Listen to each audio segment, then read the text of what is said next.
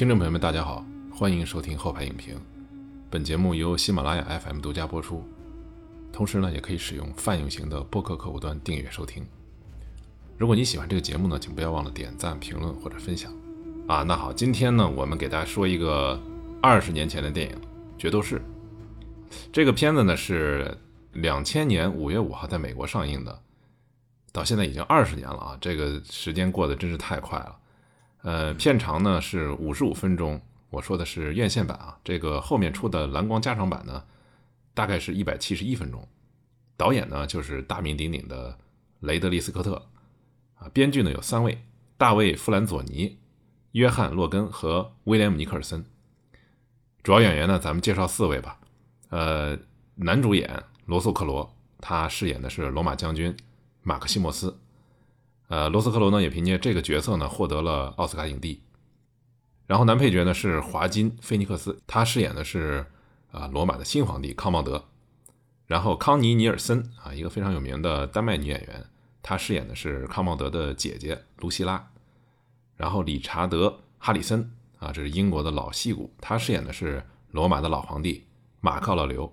呃，基本信息就介绍到这里。然后大众评分呢是这样的：豆瓣呢是八点五。IMDB 呢是也是八点五，Metacritic 评分呢是六十七。那这个电影呢，呃，我先说我的啊，我的评级呢是不得不看啊。这个电影呢应该是所有的战争爱好者和史诗片爱好者这个必看的一个电影啊。如果这个片子都没看过的话，那就很难说，都不是影迷的问题了，就是说明你基本上不怎么看电影啊。如果用不得不看这个五颗星哎来衡量的话呢，那我给他五颗星。这其中至少有两颗星，我都要给到他开篇的那十五分钟那场浩大的这个战争戏，它确实是基本上是准确的还原了罗马军团是如何作战的啊。当然，这部片子的优缺点在我看来都非常的明显，但我依然认为它是呃基本上能算的是本世纪啊到目前为止拍的最精彩的古装题材的史诗电影。好，苗子，那你说吧。对，二十年前的片子，第一次看那会儿还是初中了吧。电影院看的非常震撼，因为那个时候年纪还小，但是第二次稍微有些俗套吧，就是感觉他那个主角光环太强了，就是你你说的优缺点都很明显。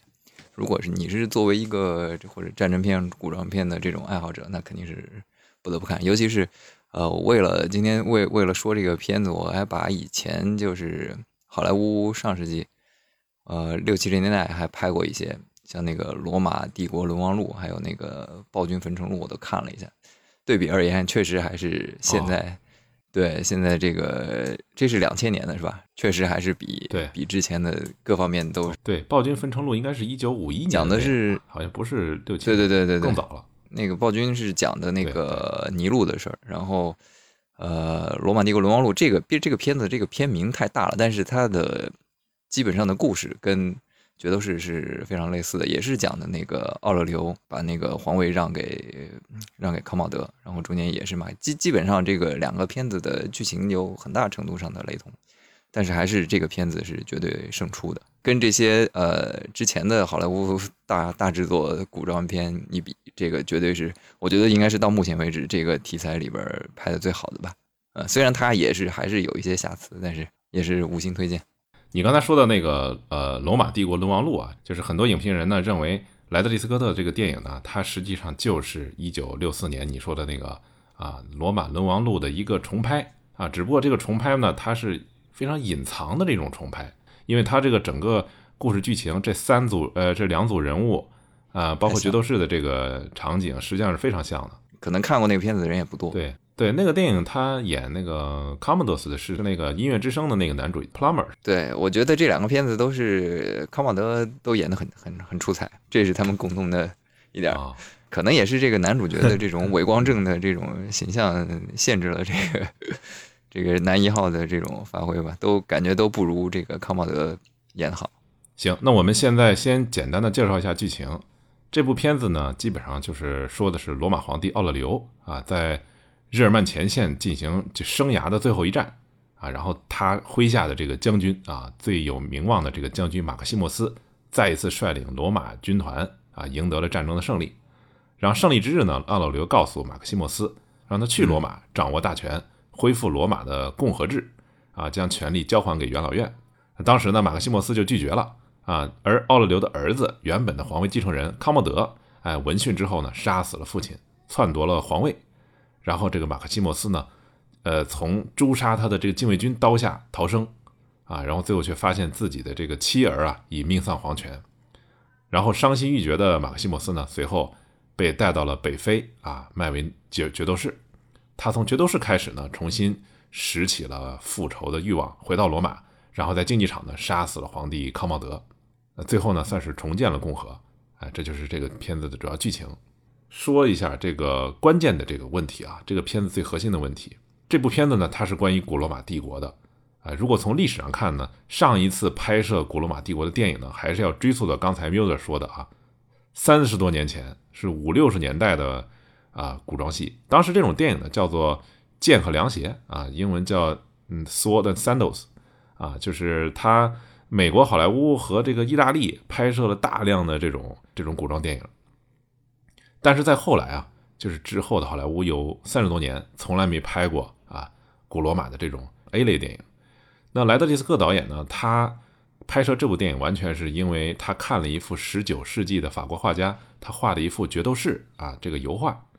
啊，这说明他在导这个戏的时候，他其实第一印象是一种视觉冲击力。啊，嗯，但是这部电影呢，最后呈现出来的视觉冲击力确实是足够震撼，特别是在当时那个年代哈，视觉是很重要的一部分。但是它与众不同之处呢，在于什么呢？就是它的主题中呢，我觉得还是带有一种非常神秘的啊，又非常吸引人的那种，不是特别强烈，但是足够让能让人感知很明显的一种一种哲思的一种情绪在里面，因此呢，就很令令人啊有这种回味的这个感觉。可以直接先说一说啊，这部历史题材的这个电影在到底在多大程度上忠实反映了我们现在所理解的当时的一种历史的精神，完全客观的还还原呃历史啊。我们多次说啊，不是电影的任务啊，电影是个文艺作品，它需要有自己的演绎啊。但是呢，呃，这个电影毕竟它是一个史诗电影啊，它不是一个玄幻电影，所以我们可以在这方面呢，咱们先说一下。你要说最大的不同，我觉得。有一些呃基本的史实吧，可能是他导演为了增加这个电影的戏剧冲击力，比如说让人印象深刻的那幕，就是他呃康茂德把把自己的父亲就是摁在自己的怀里，把他把他给杀了，那个好像是历史上是没有发生过的。那个《罗马帝国成王录》里边那个奥勒留是怎么死的呢？他稍微有点不一样，他不是那个康茂德直接去把直接把他爹杀了，但是他是他是有一个他的皇帝的御医。因为当时，呃，当时那个奥勒留已经已经相当于病了很久了，他他一直在外边打仗，他在清真的时候，他有一个御医一直跟着他，他知道他可能时间不久了。然后那时候皇帝也已经开始自己就是，呃，据说自己就是已经开始绝食了，就是也不吃药，也不治疗，也不吃饭，也不喝水，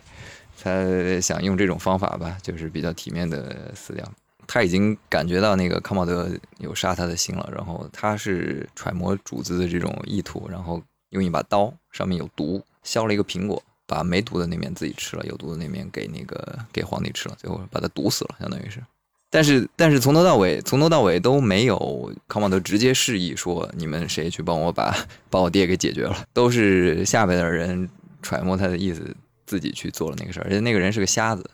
一个是历史上，就是说马克奥勒留他不是被这个他儿子杀死的啊，好像是他呢很早就把他儿子也封成了呃凯撒吧，是是他们两个相当于是共治皇帝啊，这个已经变成了正式要继位的这个人自去培养的。咱们作为一般的中国普通观众看到那时候会觉得啊，这个还能这罗马皇帝还能还能这样，就是不立自己儿子，直接找一个。其实，在当时，他们就是所谓那个五贤帝，呃，治理罗马的时期，他们其中有四个也都没有血缘关系，都相当于是养子。当时其实这么做，其实是一个很很正常的事儿。嗯，就是那个从奥古斯都开始，就是罗马变成了的那个元首制开始，直到马克奥勒留。马克奥勒留是第一个把自己的儿子弄成了这个皇位继承人的一个皇帝。马克奥勒留实际上是开了一个先例。马克奥勒留那个那个风评还是挺不错的，结果没想到自己儿子把。把这个家业都给败了。马克西莫斯虽然是一个虚构的人物，但实际上他是应该是有几个人的事迹啊综合起来编撰的一个人物。呃，咱们顺着一个就是比较具体的，咱们觉得比较好的场景往下说哈。这个电影呢，刚开始的这个开场就实际上是非常精彩的啊。这个电影它就是你看它还没有进入正片的时候呢，就显示梦工厂和那个环球的那个厂牌啊，就那个时候它已经把这个色调啊就调成了这个罗马城的那种褐红色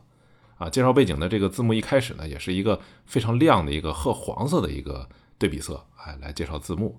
这就是象征着这个罗马帝国的一种非常辉煌的感觉啊，荣耀的颜色。但是在这个决斗士这个 gladiator 这几个字出来的时候呢，这个字幕变成了黑色，这个就非常有意思啊。这就是导演他可能不想让大家觉得这是一个在歌颂罗马辉煌的这么一个电影，他觉得这个不是他要说的，这是罗马帝国的另一个侧面。就这种细节就很讲究。背景音乐呢，一开始就啊引入这个影片反复出现的一个非常苍凉的一个旋律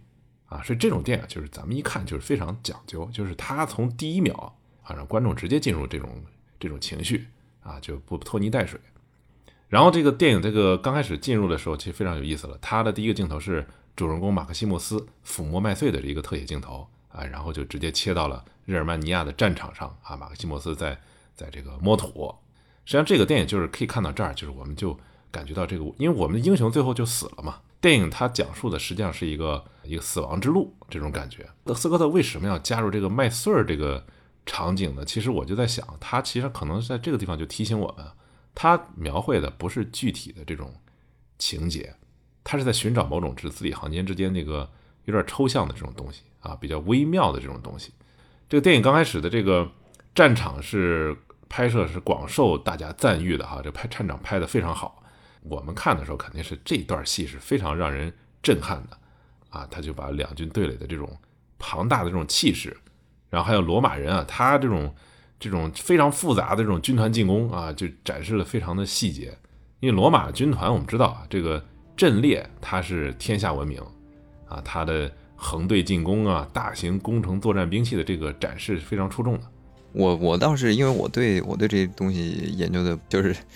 玩帝国时代或者是 那个场面还是挺大的，尤其是跟跟我之前说那两部好莱坞早期的讲这种史诗片的战斗场面比。那简直是强的不是一星半点，对，那拍的那个战斗场面简直是简直开玩笑。那个，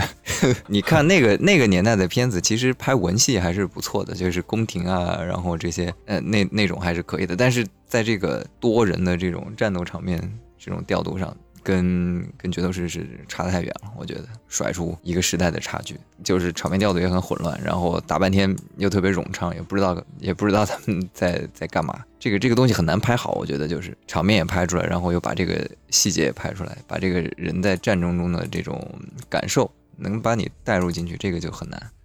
这就让我想起了那个敦刻尔克那种感觉。当然，他这个电影的视角啊，他实际上是完全站在罗马人这边的哈，所以你。呃，在这个视角下，其实你看的不会看的特别紧张，因为从这个双方电影展示的这个训练水平啊、组织水平，包括这个武器啊、指挥啊，你就很能轻易的猜出来啊，这是罗马军团的一场屠杀，肯定的啊。就是这种整体风格当中呢，就是导演和剪辑师他们就是把握这个风格啊，就是非常凌厉。这个要说这一点，莱德利·斯科特他实际上没有完全按照历史学家的建议去拍摄这个战争场景哈，他增加了很多自己因地制宜的这种顺势的这种这种创造。这个戏它发生在一片森林里边，这个当时电影拍摄的时候呢，听说是他们就说服了当时英国的这个森林管理部门，这戏是在英国拍的啊，他把一片即将被清除的这个森林啊，就说服这个管理局，哎，我们要拍电影，就交给他们去处理。实际上，我们知道这个罗马军团作战的时候，他是应该尽量避免森林的，呃，应该在相对开阔的地段去作战，是对罗马军团比较有利的。主要是因为日耳曼人的这种啊习性啊，森林就基本上就是他们的主场。马克西莫斯率领步兵啊往前重重步兵往前进攻的时候呢，自己去森林里边去率领骑兵啊，从森林里边杀出来，从背后攻击啊日耳曼人的这么一个场景。实际上，这个场景呢也。不是太符合这个骑兵作战的实际情况啊，因为当时这个骑兵啊，那个年代是没有那个马灯的啊，基本上就是说你这个马匹控制啊，没有像马有马灯一样很灵活。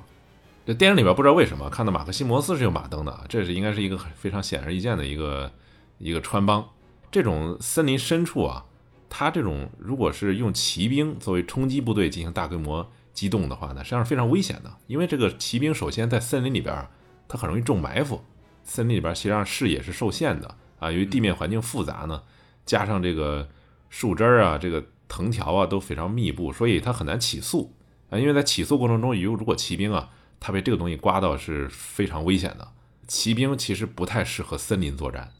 啊，还有一个就是我们看到这个罗马军团啊。他们用于焚烧敌军、用于轰炸敌军的这个机械，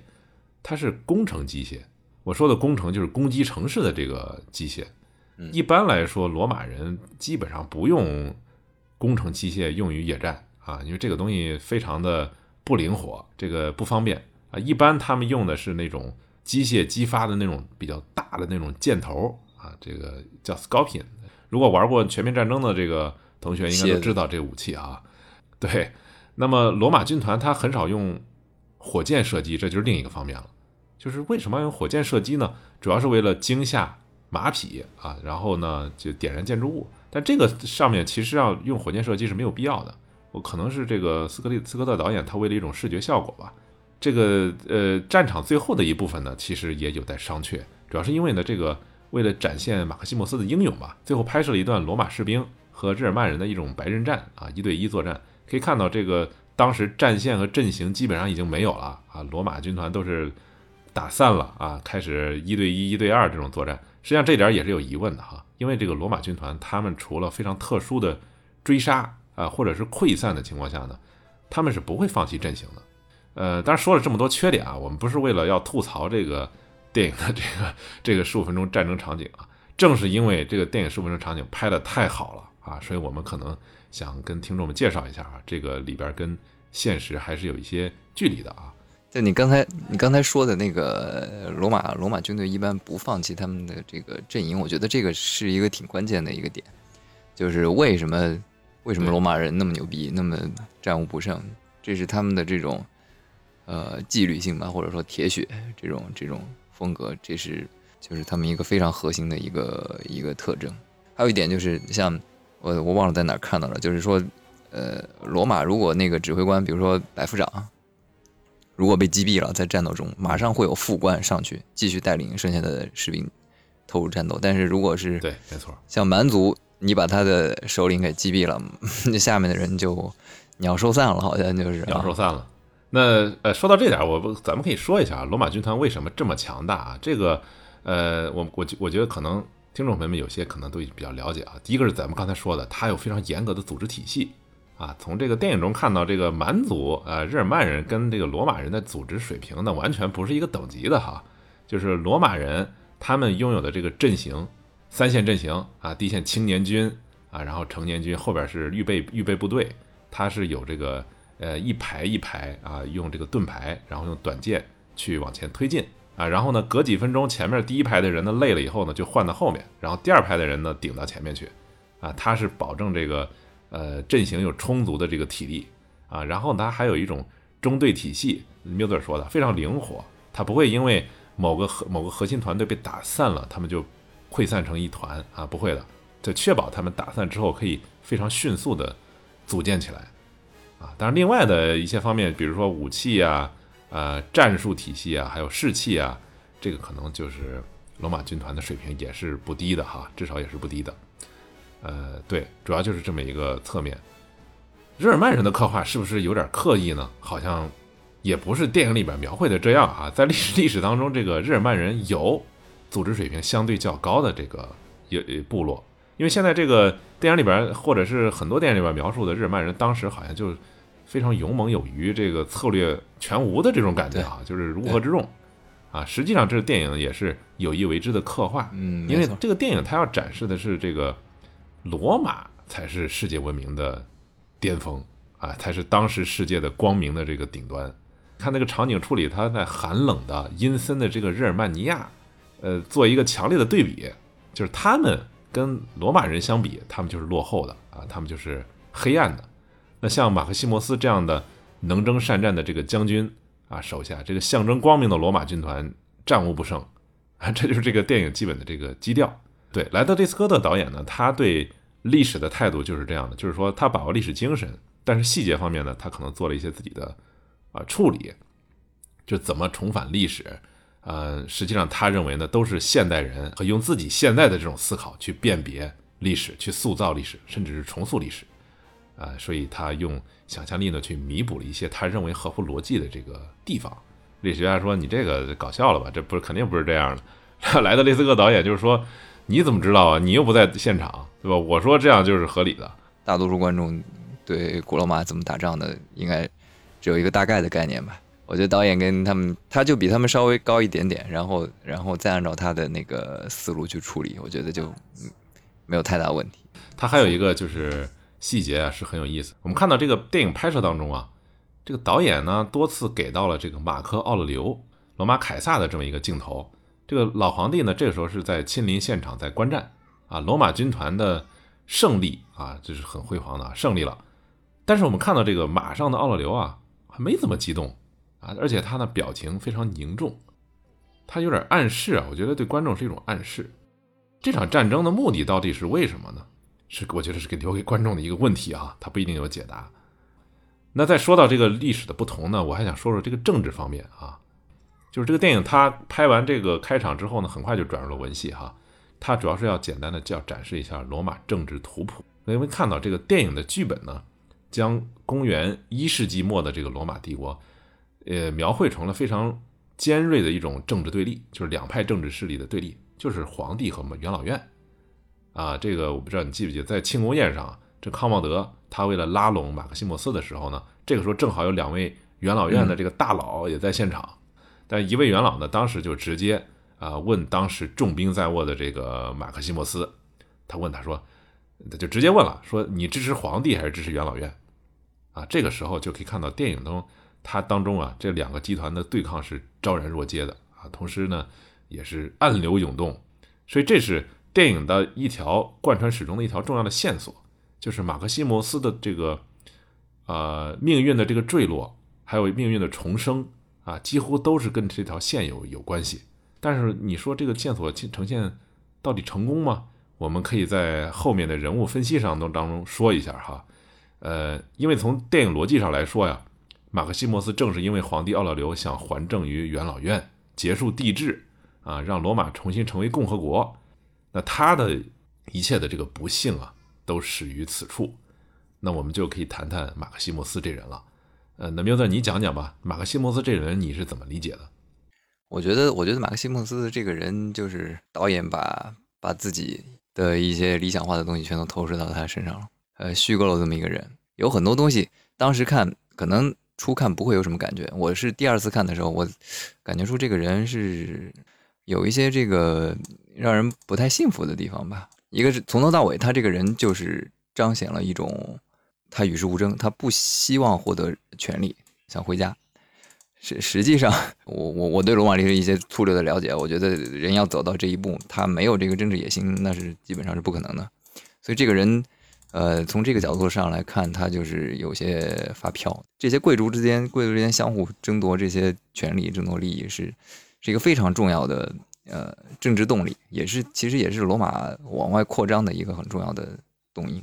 所以从这个角度上讲，他这个他这个马克西莫斯这个人物的这个人设，就是前半节他怎么从一个呃西班牙的普通的平民老百姓，怎么一步一步最后走上这个呃帝国。军队一把手的这个位置，他是他是架空的，相当于是，嗯，他没有没有给出东西，这是一方面。然后我还想到了，就是中间有几处啊，这个人他完全他的那些大部分的这个价值观呀，或者说他重视的东西，都是非常非常现代的。他是被迫参与了那个决斗，呃，他第二场决斗，我记得他很快就杀光了所有人，然后他把那个。他其中有一幕，他是把那个剑扔到那个观众席上，打倒了一个那种贵族的酒杯吧，是吧？然后对着那个观众大喊：“这就是你们，呃，喜欢的东西。”他嘲讽观众：“对，你们还不够娱乐吗？”然后观众爆发出巨大的欢呼，是吧？高呼他的名字。就是我，我想起那个之前看《黑镜》里边有一集讲真人秀的，就是好多人都在跑步机上，就在跑步机上干那种没用的事儿。同时又是一个真人秀表演，我我我我不知道你有没有印象，有一集，它里边有个黑人，后来他受不了，他爆发了，是吧？他他他拿刀子，好像嗯，我知道那个，好像想，对对对，他爆发了，他在他后来他在游戏里胜出，但是他的那个真性情的那个流露，又立刻被转化成一种表演。然后他其实还是在那个，还是在那个跑步机上干，呃，继续继续跑步，但是他获得了更好的这个生活条件。我记得那个大落地窗是吧？手里递给他一杯橙汁儿，之前可能是就是普通的白开水，但是还是和之前干一样的事。其实有一点不一样。他那个前面那个屏幕那个分辨率啊变高了，原来可能是这个对对对四百八十 P 的啊，现在变成了七百二十 P，这种升级换代嘛。就是其实其实，在罗马观众看来，那个马克西莫斯这种挑挑衅行为就是一种很好的娱乐。主角的这种罗马的一个当时的一种文明文明，他为什么喜欢看这个决斗呢？我觉得是罗马人，一个是他尚武，他很崇尚这种武力，还有一个就是当时这个民众啊特别喜欢看这种血腥的这种表演。没错，是罗马这个文化里边的一部分，已经时间很长了。这个就是这幕戏，我们就能看到，其实主角的这种动机跟观众的反应这种巨大的反差，其实是就是当代我们现代的一种价值观跟几百年前这个罗马普通人的那种价值观的一个一个巨大的反差。他是把现现代价值观带到古代的一种尝试。马克西莫斯他是比较厌恶这种杀戮的。他他对这种杀戮的厌恶和对这种娱乐的排斥，其实其实不属于那个时代，其实是这个导演把它强加到他身上的。他有个细节就能看出来，他跟罗马人还是不太一样的。比如说那个马克勒留，他说你应该肩负起罗马的责任啊，就帮助我来完成那个罗马共和的这个复兴。当时马克西莫斯说的居然说我宁愿回家。这个对于罗马公民来说，哈，这个为了为了政治共同体，他尽到自己的义务和责任，这是罗马精神一个非常重要的一个表达。啊，罗马就是共和嘛，共和的意思是什么呢？这个意思就是公共事务的意思。啊，如果你这个时候你居然选择，你居然选择逃避，你这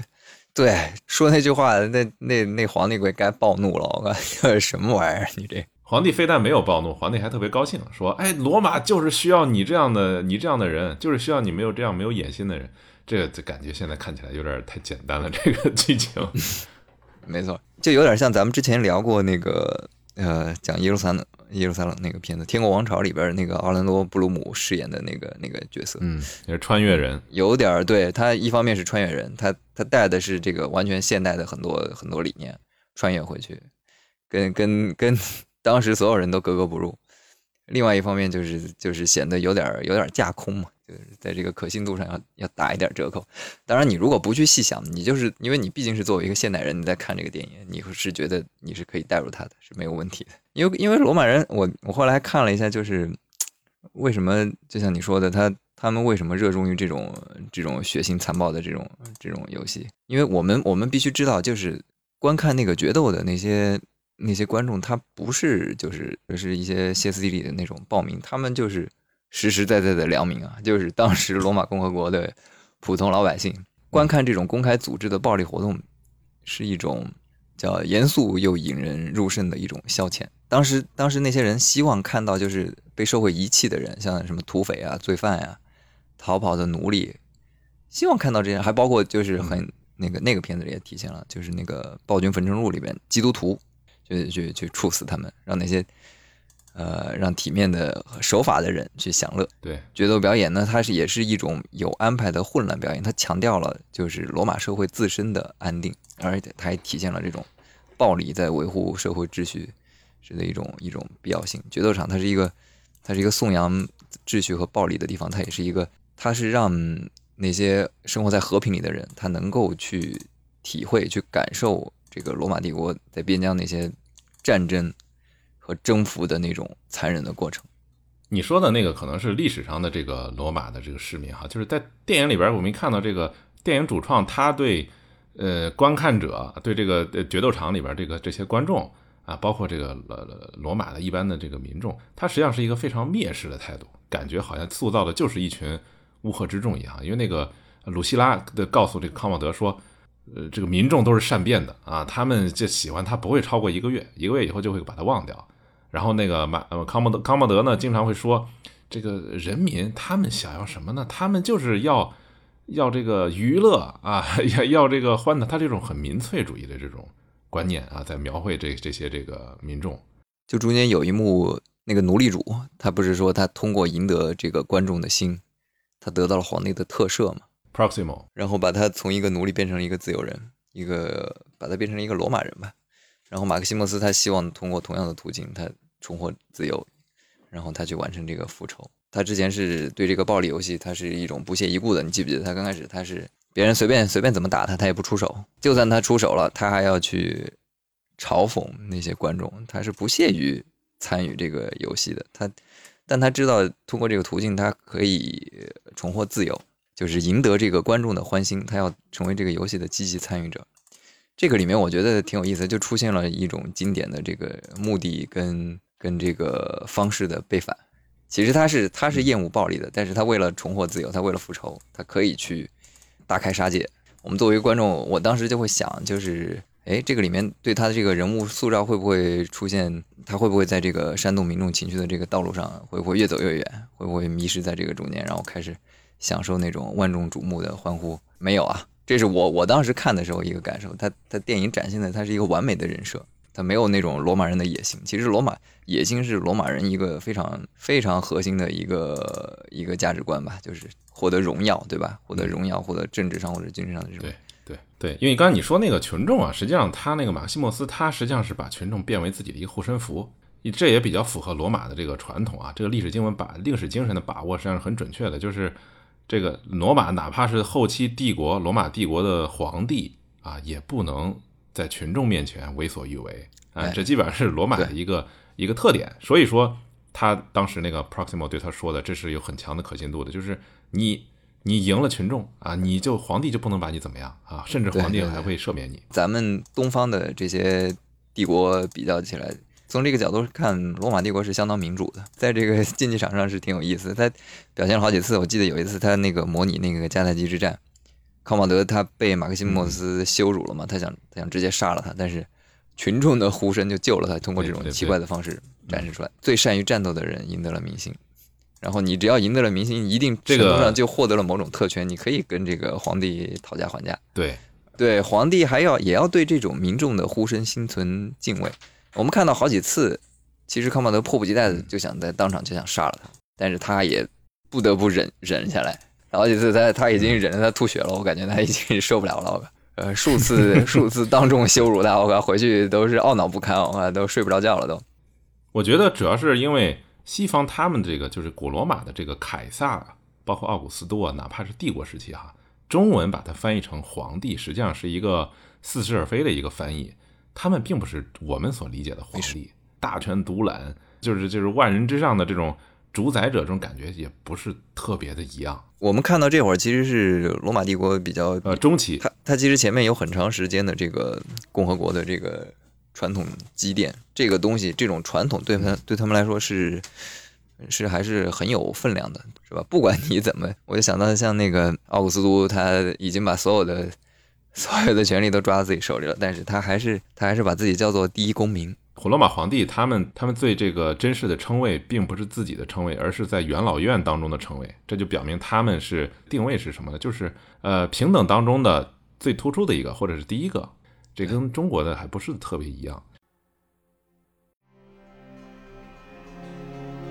What would you have me do, Caesar? I want you to become the protector of Rome after I die. I will empower you to one end alone, to give power back to the people of Rome and end the corruption that has crippled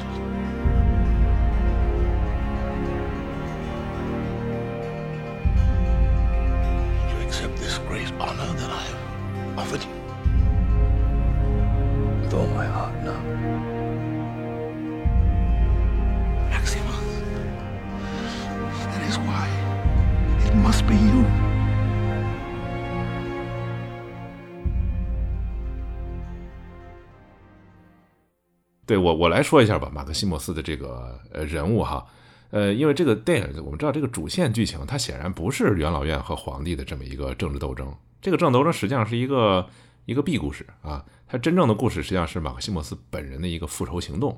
这个基本上也是非常经典的西方史诗电影的这么一个设置哈，就是英雄人物的这个复仇之路。那马克西莫斯他，你看他从吊死的妻儿这个这个尸体之前，或者是坟前，几近崩溃啊，基本上就是丧失了活下去的勇气。然后到啊沦为决斗士之后呢，受到了这个黑人决斗士他那个好朋友然后还有那个普罗克西莫啊，他的这个鼓励鼓励吧，就是发现了，哎，这种方式我能复仇，哎，我能重回罗马，啊，不是重回罗马，他就没去过罗马，就是我能去罗马，然后实现复仇。这个心路历程的这个转折实际上是很重要的，就是决斗士的身份成了他生命当中的一个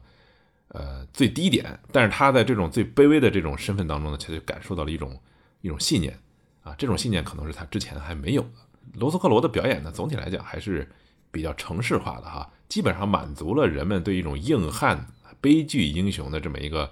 经典形象的一个所有的这种想象吧。这电影有人说罗斯罗斯克罗是一个戏霸啊，因为他好像在拍摄过程中啊，就是莱德利斯科特他在开拍之前啊，对这个剧本不太满意，所以他们在这个拍摄过程当中啊，就找了两个编剧啊，不断的提供一些新点子，等于是当时人在等戏，所以很多剧情啊、台词啊是拍摄过过程当中的这个罗斯克罗和导演商量出来的，所以他是深度的参与了这个啊剧本。罗斯克罗他这个人很也也很这个有意思啊。他后来就经常说自己拯救了这部电影。他觉得这个电影刚开始的这个啊剧本很烂啊，是是他增加了很多自己的想法。他可能确实做了很多贡献啊，因为这种拍法其实很不寻常，因为他是特别容易超时超支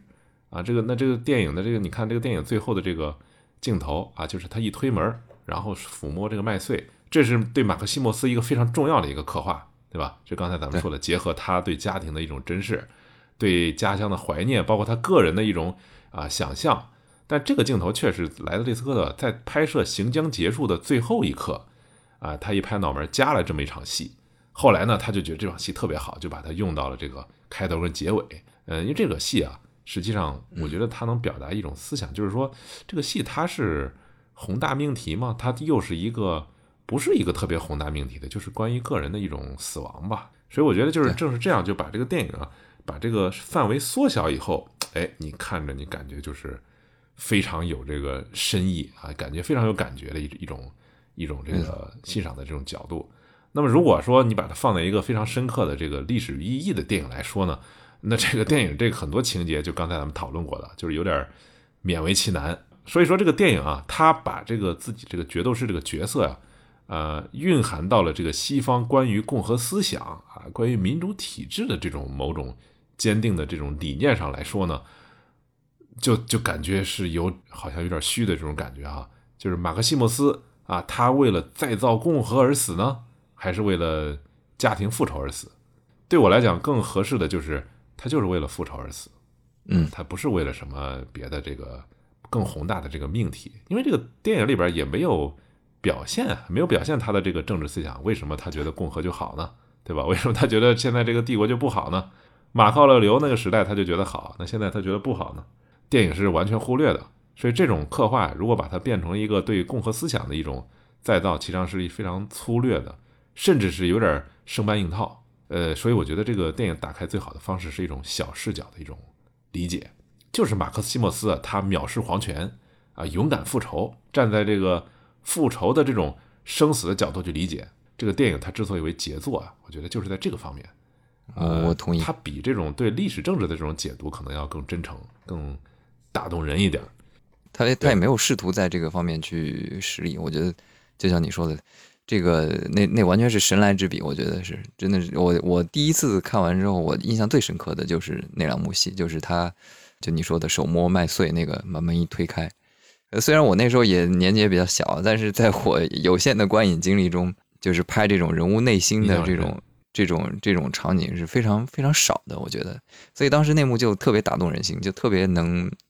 呃，让你让你跟这个主角共情，或者你能走入人物的内心。对对对，可能觉得最美好的东西就是一些非常平常的一些一些事物，日常生活中非常细微的、非常非常日常的一些，你平时可能会忽视的一些一些东西，感觉是这个戏的一个点睛之笔。你看刚才咱们说到那个之前六五六十年代那种。Sword Sandal 就是剑跟凉鞋那种戏啊，他很少这么拍，对对吧？他基本上不会这么拍。他是一个宏观视角，它是一个宏观视角的东西，它不会走入人人的内心。刚才一一说这种对比，我想起来那个那个《罗马帝国龙王史》里边，这个马克西莫斯跟跟这个康茂德他们，他那个拍的，我倒是觉得他们两个的关系，他拍的更更有意思一些。他不完全是这种，像这个这个片子一开场，这俩人就就相当于撕破脸了呗，就没有什么。没有过多的那个那个东西。那个片子讲的是他们俩刚开始还有一些有一些情谊的，其实是因为毕竟你想，一个是呃从十四五岁就带在这个自己身边这个皇子康茂德自己也也去打过仗带着，然后另外一个是是这个呃皇帝非常器重的这个将军，这两人肯定会有一些交情嘛。在那个片子里边，他是讲的他们两个的。友情是逐渐破裂的这么一个过程啊，那个里面倒是那个片子倒是可以从这个政治角度去解决，更恰当一些。我们现在说到这个马克西莫斯啊，我们再再说点说一下这个康茂德和这个元老院哈，就是这个元老院跟皇帝的这个角色啊，在这个好莱坞他这个电影里边啊，它总是一种我感觉不是特别准确的一种刻画。因为元老院啊，在历史上它其实刚开始它就不是一个行使立法权的一个机构啊，公民大会才是立法权机构的代表。罗马元老院实际上也是获取了，呃，公民大会的这么一个权利，在它后期的这种啊发展过程当中，呃，然后这个呃共和国末期啊，元老院是真正掌握了这个大权啊，这也是后来咱们提到的各种内斗啊，什么都在元老院的这个场的场景中发生的哈。奥古斯都之后呢，就是公民大会那时候早就没有了哈，就是元老院就真正的成为了集立法、行政啊、外交啊、军事、财政于一身的这么一个一个东西。元老院全面取代了公公民大会，哈，就是我们现在成了罗马的这个立法机构，也是我们所说的啊，皇帝诞生的这么一个场所。我们现在所称称之为这个皇帝的统治者，实际上就是他的身份就是在元老院的公民的这个第一公民的这个角色，最显要的啊，最尊贵的一个元老。所以，呃，元老院呢和皇帝的关系并不是一直都是很不融洽的啊，或者是非常。不好的啊，只是到公元一世纪后期，就是罗马帝国的，呃，应该是这个片子，这个他所描述的往前再倒八十年吧，就是元老院和元首的关系才出现的这个不睦。在安东尼王朝，就是我们说的五贤王的这个时代呢，呃，元首元老院和这个元首的关系实际上是比较和谐的啊，嗯，特别是在这个我们说这个图拉真和哈德良皇帝这个时期呢，实际上元老院活动还非常积极，到这个。奥勒留那个时代呢，这个元老院基本上就丧失权力了，它就成了一个摆设。呃，元元首的这个敕令啊，就成为了唯一的一个立法的这个合法来源。我们看到这个元老院权力的巅峰啊，在共和国的末期和帝国的初期啊，恰恰就是在奥勒留他生活之前的那几十年，发生了罗马从共和体制彻底向帝制的一个逐渐的一个转变。那原因是什么呢？实际上正是这个电影它描述的这么一个马克西莫斯的这么一个形象，恰恰就是因为像马克西莫斯这样的人成了罗马公民啊，这就我这就是罗马这个共和体制的一个衰落的原因。为什么这么说呢？啊，因为我们看到马克西莫斯他是一个西班牙人，他甚至不是罗马人啊，他都没去过罗马。那么他常年为罗马人在莱茵河和多瑙河一带呢作战，他呢原本也不是职业军人，而是农场主。但是因为那个时候罗马版图已经太大了，这个打个仗路途特别遥远，所以马克西莫斯他当时那个远征的时候呢，呃，据他自己说都是三年都没回去。实际上他已经变成了一个职业军人，已经不是农民了。呃，老凯撒啊，奥勒留希望他主持大局的时候呢，马克西莫斯置身事外啊。刚才我们说了，没有罗这个罗马共情的这种使命精神，所以罗马共和最 最经典的一个要素，在这个时候实际上已经丧失了。他完全的不了解，你看到他也没有兴趣去了解这个公共政治。他说呢，自己这个呃，作为军人的优势就在于可以游离于政治之外啊，这绝不是罗马的这个罗马 罗马共和国时期的这么一个精神啊。那电影的描述，把他描述成这样的一个形象，就出现一个问题，就是那马克西莫斯为什么在奥勒留死后突然出现了转变呢？他原本他就对政治不感兴趣，对吧？他怎么就会倾向于元老院呢？这是电影的一个大 bug 啊。我觉得这他们就完全没交代，他更多的是出于亲情、出于情感，还是说仅仅就是出于义愤啊？就因为这个马呃康莫多康莫多把这个自己的这个老婆孩子都杀了嘛，对吧？所以他愤恨皇帝，他同情元老院。实际上他可能是出于这么一个呃解释，可能再合理一点啊，对康沃德的恨，而而并非出于某种高尚的政治理想，所以他才会完成这种转变。想象一下啊，这种人他有没有可能真的是为了这种共和理想呢？这也很成疑问。就是即便是啊，他想有这种共情，那这种刻画实际上是就是对本片所结尾啊，他所想呈现的一种宏大的命题，就是再造共和啊，就重现希望。这样这个是极不匹配的。这个问题我们可以以后再聊啊。就是说，当他作为决斗士身份到达罗马的时候呢，这个对自己的仆从啊，当时他的仆从叫西塞罗，说这个你去告诉自己老军团啊，菲利克斯军团做好准备，我马上回去啊，要要重新带军进入罗马控制局势。这说明什么呢？罗马军团的这个效忠的对象就早已经从罗马元老院转移到了将军个人，正是这个马克西莫斯这种带兵要回到罗马、杀回罗马的这个行为，才真正导致了是罗马共和体制的消亡。所以从这个马克西莫斯身上，我们可以看到，完全可以看到摧毁共和体制的这种所有的这种力量，就是元老院体制根本的问题。它随着这个疆域和人口的扩大呢。海外战争带来这种巨大的财富，然后元老院丧失了军权啊，奴隶人口大量的涌入。我们可以看到，这个马克西莫斯他实际上是一个奴隶主啊，在这个庄园里边应该有大量奴隶替他干活啊。然后还有一个就是罗马的这种公民精神的这种认同的这种消失啊，因为罗马的这个公民权扩大了嘛，是吧？他省外的好多这个外地人都被赋予了这个公民的这种公民权。所以他这个认同，政治认同就消失了。所以共和国的消亡，共和制的消亡，它不是一夜之间的事儿，它也不是说一个非常偶然的事儿。恰恰是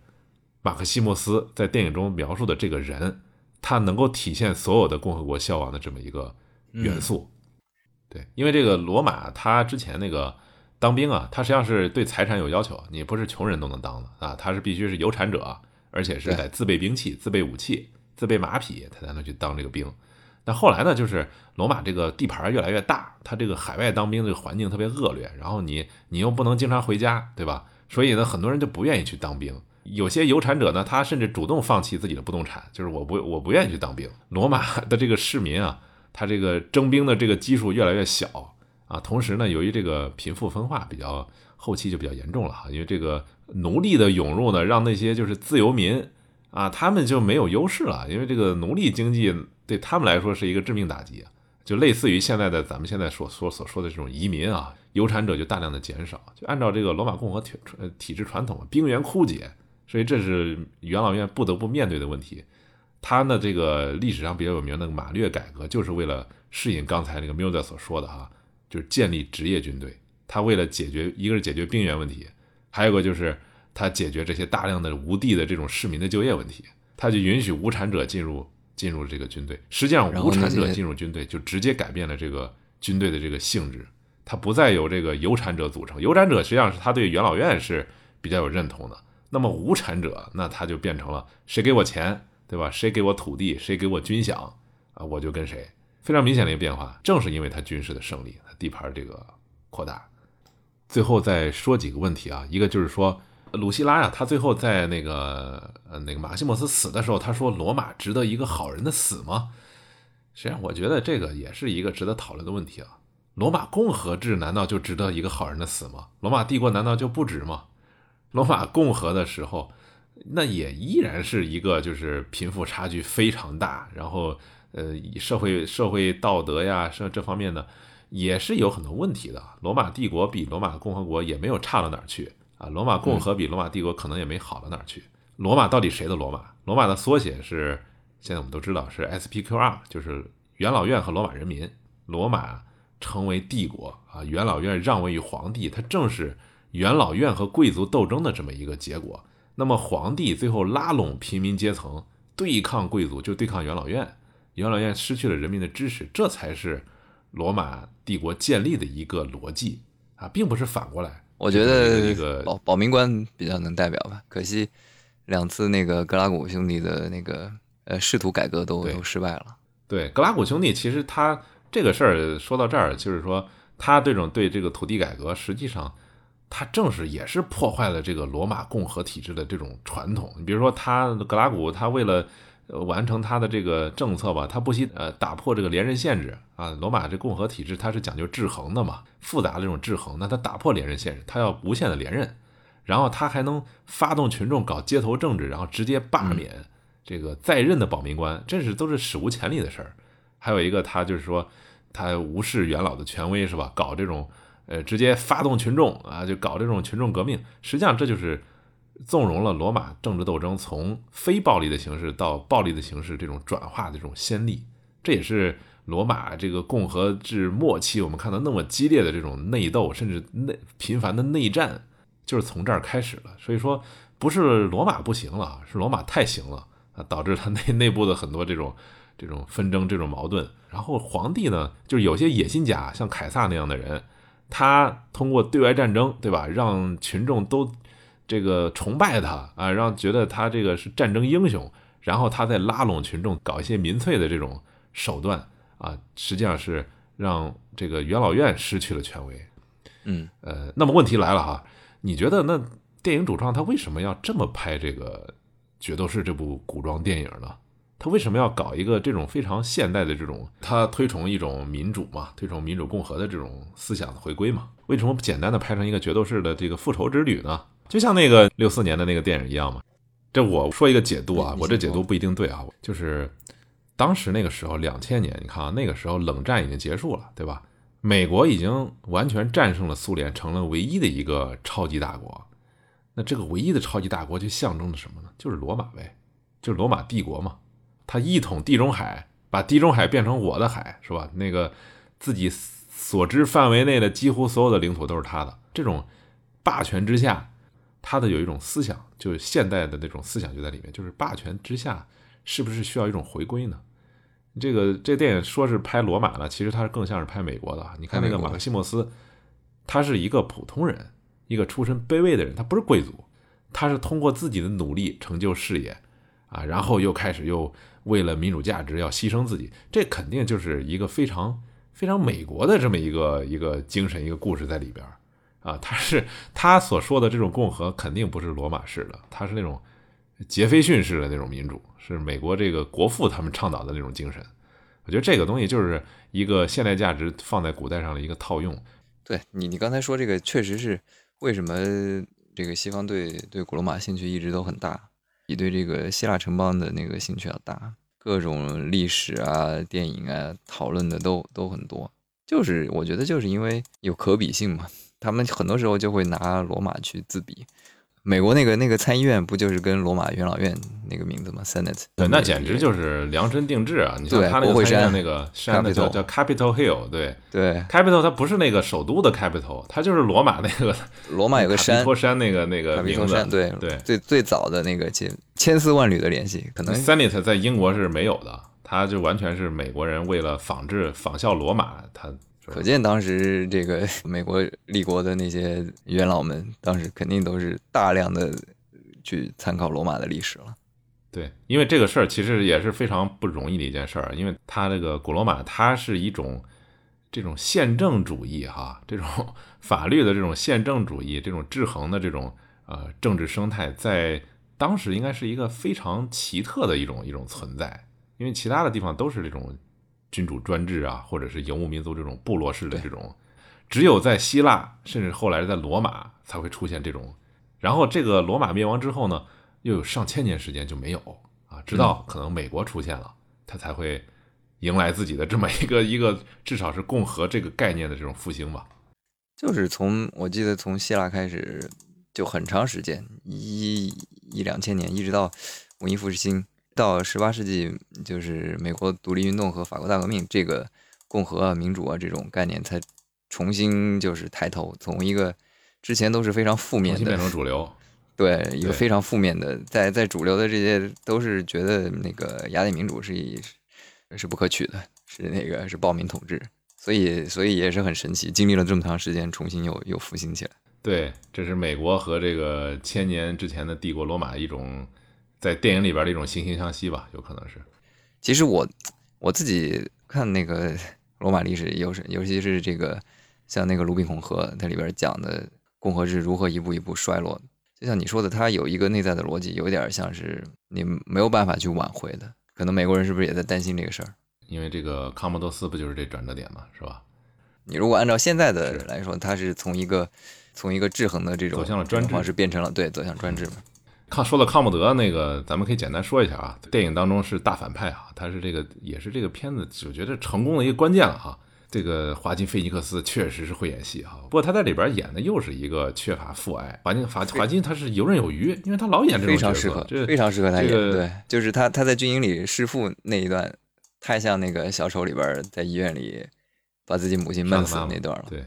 同样的都是一个哎，看似好像是特别温情，好像是在和解是吧？他像那个老父亲袒露心声，然后就是他爹动情的跪在地上，然后说。呃，你你作为儿子的失败，就是我作为父亲的失败。那一幕其实演的非常好，就是你你想作为一个反派，真是演的特别好。对对对对对对对，你能很好的跟这个，就是跟这个失败的儿子共情，理解他的所作所为。对，这可能就跟他个人经历有关了，因为这个他经常演这种缺乏父爱、有心理创伤、还不受不太受宠爱的这种这种孩子哈。但是这个也可以看到他的这个演戏确实是天才，比如说那个。康茂德啊，刚开始意特别意气风发的奔奔赴战场，哎，突然看到这个父皇同马克西莫斯，哎，他们之间这个勾肩搭背的这种关爱啊、欣赏啊，你看他当时他那个表情哈，就是不动不动声色的这种失落、嫉妒啊，然后后边他又想牵着自己那个父皇的手啊，去去享受这个凯旋式的时候，却被他这个老凯撒说淡淡的拒绝了啊，而那个时候就有一种。非常有点怒啊，还有点尴尬的那种那种表情，就这这个感觉就特别对。然后这个导演他，你看到他把那个华金的这个眼下面那个眼袋啊，我感觉是不是都涂黑了？他这个化妆化的也是涂黑了。嗯，好像是暗示他是不是健康状况不佳，还是说他有点就是阴狠的这种狡诈的这个劲儿啊？就是反正总之就是他这个形象塑造非常成功。第一次看完之后，我对他的印象可能比罗斯科罗还要更深。你如果从这个历史上对比上来看的话呢，这个莱德利斯科特对电影当中的康莫德还是心怀怜悯的啊，因为历史上这个康莫德干了很多更荒谬的事儿啊，他特别喜欢屠杀呃来自全世界的各种野生动物啊，然后又自己又特别想当角斗士。你说一个罗马皇帝，他怎么能想到特别想去当一个角斗士呢？我觉得这个挺不可思议的啊。就从另一方面可能也说明啊，这人沽名钓誉，因为当时那个。罗马决斗士如果特别好的那种决斗士啊，特别顶级的决斗士，应该是在罗马是跟现在的流行明星一样，就是那种家喻户晓，特别有名。嗯，不管怎么说，这个人他就感觉脑子有点问题，有点疯子那种感觉啊。在莱德利斯科特，他没有把他塑造成那一步，我觉得他还是让他对康茂德的塑造吧，还是想让观众啊非常清楚的理解他为什么会变成这个样，就是弑父从姐姐乱伦啊，从与对决斗士这种。喜好啊，对大众又很讨好，这他这个就是深刻展示了这个人身上的这种自负、这种虚荣的这个啊这个感觉啊。他确实还想成就一番事儿。他好像历史上是他对那个他性格大变，是因为他就是确实是就是他爹死后没几年，他姐姐想篡位嘛，他姐姐他姐姐要要暗杀他，然后被他被他发现了，是因为他当时确实跟他姐姐应该算是他姐姐是他比较亲密的人嘛。受到打击非常大，然后他就开始那个，开始那个元老院的一波一波清洗，好多这些干将什么的都都给都给杀了。对，主要奥老刘他也比较，电影当中也描述了他比较喜欢他这个这个女儿，这大女儿。不过有一点我想吐槽一下，就是这个凯撒呀，奥勒留他在电影当中是一个明显的是一个智者啊，是一个老者的一个形象，柏拉图所说的那个哲学王的这么一个形象啊，非常睿智慈爱。但是呢，你感觉这人是不是有点失失于这个谋略啊？你比如说，像继承这这么大的事儿，他居然会那么随意的在私下场合里边向这个自己的儿子康茂德透露，我觉得这简直是匪夷所思啊！你这这要在中国办这种事儿，肯定是那那三百刀斧手是吧？埋伏在这个帐后，然后皇帝一摔杯子啊，就赶紧冲出来把这个太子五五花大绑，那肯定是这么一个。行为啊，就这个，如果是这么做，感觉有点有点草率啊。这这是皇帝干的事儿吗？是吧？还有一个就是更更让人就有点不理解了哈。你说奥勒留他作为一个最有名的啊斯多哥派的哲学家，最强调的就是呃节制、克制啊，克制自己的这种激动的这种情绪。但是电影当中说他试图还政元老院，而且还做了很多安排。这中间就是缺乏交代啊！你你不符合历史背景就是其次了，是吧？如果导演真想这么拍，你得交代一下，这这是为什么呀？那为什么他在生前就不不还政元老院呢？非要等自己死后呢，对吧？我就一直在 想这个问题，是吧？这个就感觉有点虚伪。如果如果是非要等自己死后的话，他啊检讨自己，说自己向往和平的生活，但是大部分时间又在南征北战，对吧？就是咱们之前说的问题，为什么要对日耳曼开战呢？防御作战还好啊，如果是你是进攻作战的话，那你不就是在跟凯撒的一回事儿吗？也是要向民众展示自己的这种战功，对吧？为了取悦大众，为了赢得民心，跟康茂德办这个决斗比赛，然后在比赛赛场上去扔这些面包啊，扔这些吃吃的什么。对，这不就是一样的吗？康茂德在片中所说的就是说，就是攻击他父亲嘛，说奥老刘不一样嘛，他打仗是为了什么呀？可能这个电影主创没想那么多啊，这是我我感觉有点，我觉得不太合适的地方。就你坐在那个位置上，你你就得出去打仗，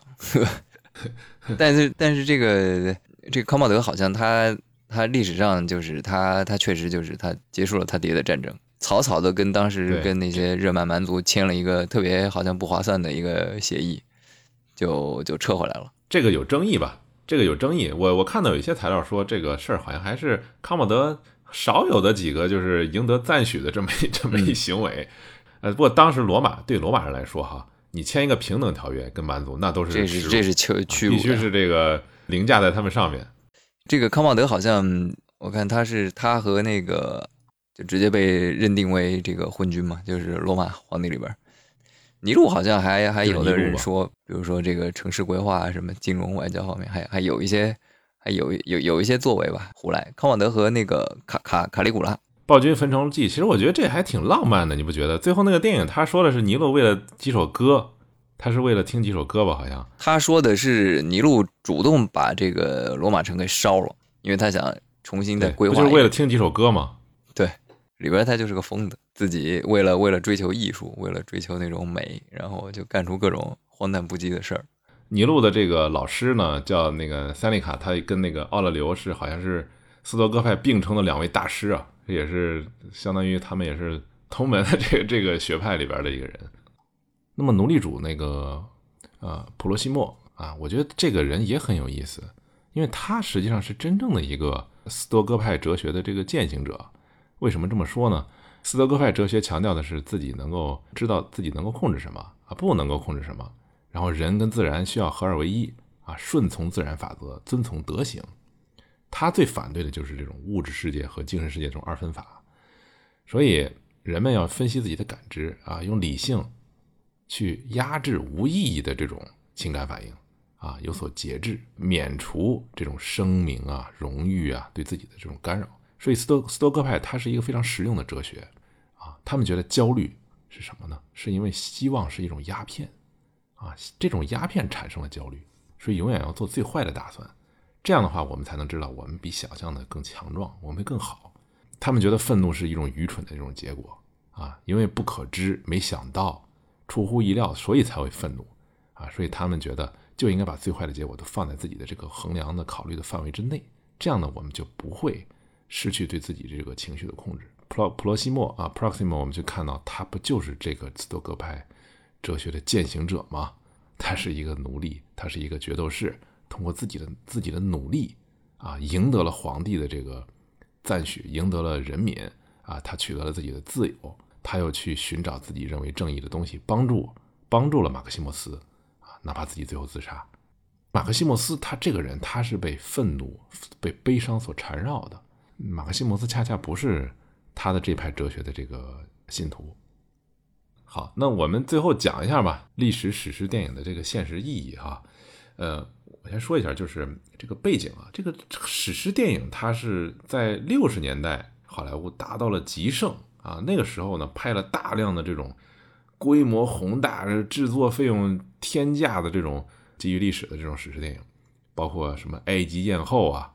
那个《罗马帝国沦亡录》啊，啊，《万世流芳》啊，还有刚才你说的那个《焚城记》啊，就各种这种电影，这好多这个电影到六十年代的时候就是商业惨败啊！就你说的那个《龙王录》，好像就差点把那个制片公司给赔死了。他这个《罗马帝国龙王录》好像是我看那个历史上是最大的一个置景，他把那个就是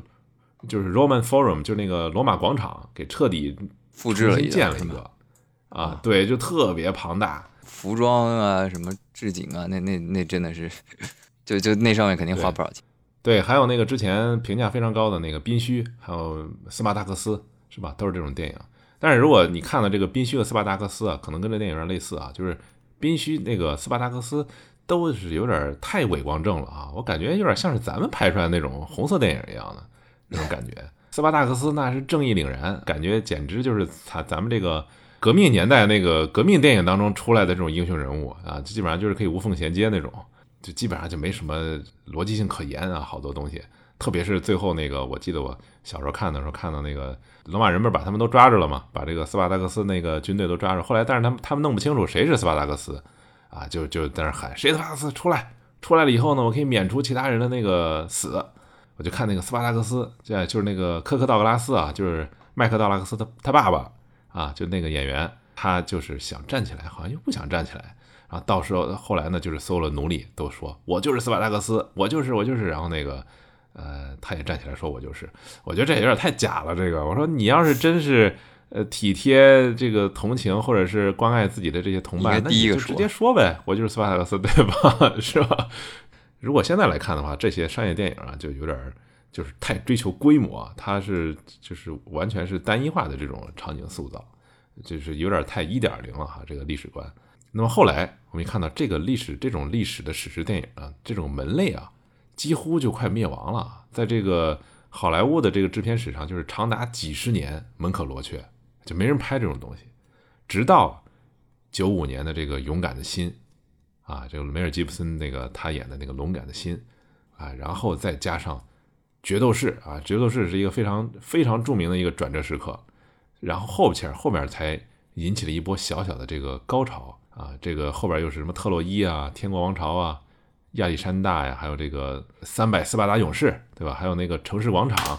罗宾汉啊，就之类的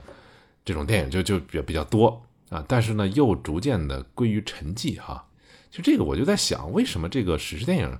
它突然这个在世世界之交、世纪之交的时候，又引起了一波小高潮？我们现在看到现在，好像这种电影也不多了，基本上也是让位于这个。超级英雄电影基本上就把它给取代了，就是特别是呃零四年那个蜘蛛侠二啊之后，这种超级电影基本上就完全把这个史诗电影就踩在脚下。我觉得可能是不是咱们这个观众口味啊有点变化，就是因为原来那种电影可能有点太男权了吧？是不是现在被什么多种族 这种更现代的这种价值观啊，这种更多元啊，就更逃离的这种。现代神话就就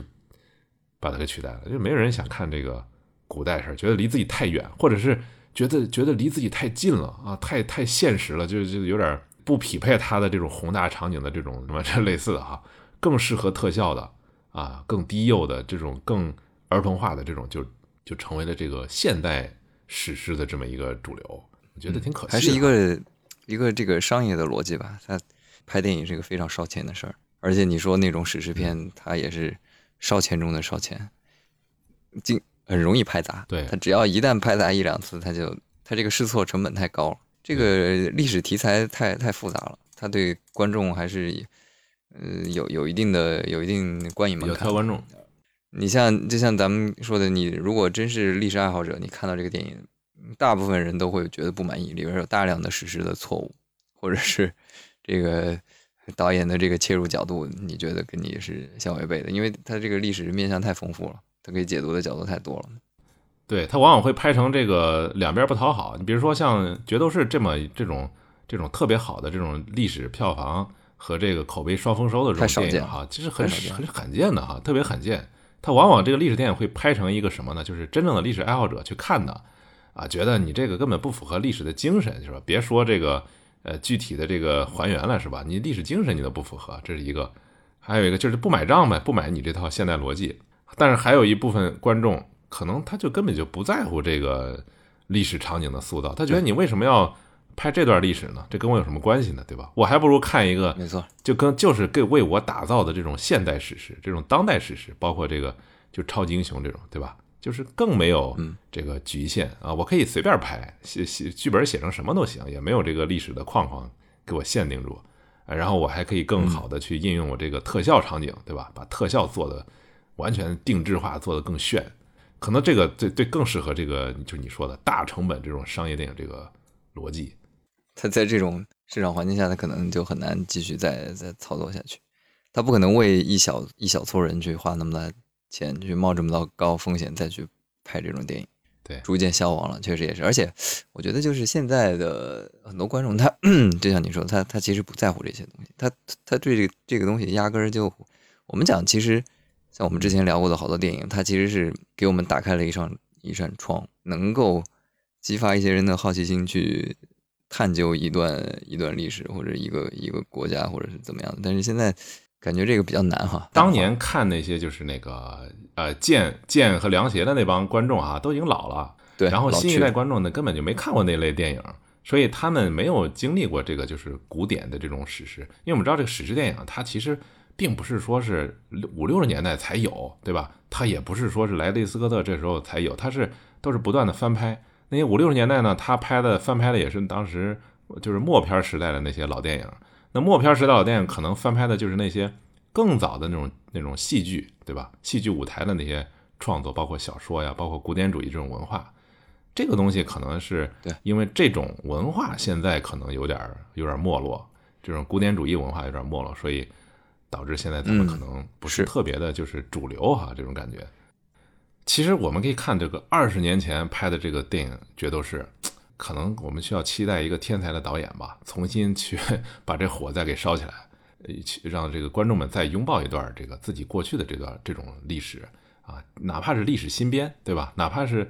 把历史做成一个镜子去照样照耀现实，我觉得这个也是更有力量的，是吧？这个历史电影它的力量就在这儿，是因为这是我们人类曾经生活过的这种场景，对吧？它更贴近现实一点，就是比起这个这种玄幻的这种东西，你比如说这个，对这个角斗士电影哈，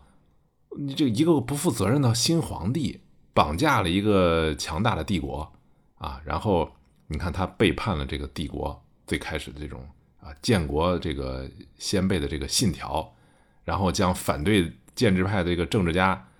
挂在嘴边，还把那个元老们都给抓起来，对吧？然后非常自负的追逐虚荣啊，用暴力啊，用民粹啊去转移人们的这个注意力。你说这种东西，这在现代不是更有指向意义吗？那个你说那个那个格拉古那个参议员，他最后说的哈，呃，恐惧和奇观啊，这种组合的力量非常强大，就是放在今天可以证明，就是有着非常深刻的利益和讲述的这种史诗电影啊，在很长时间内其实都不会过时。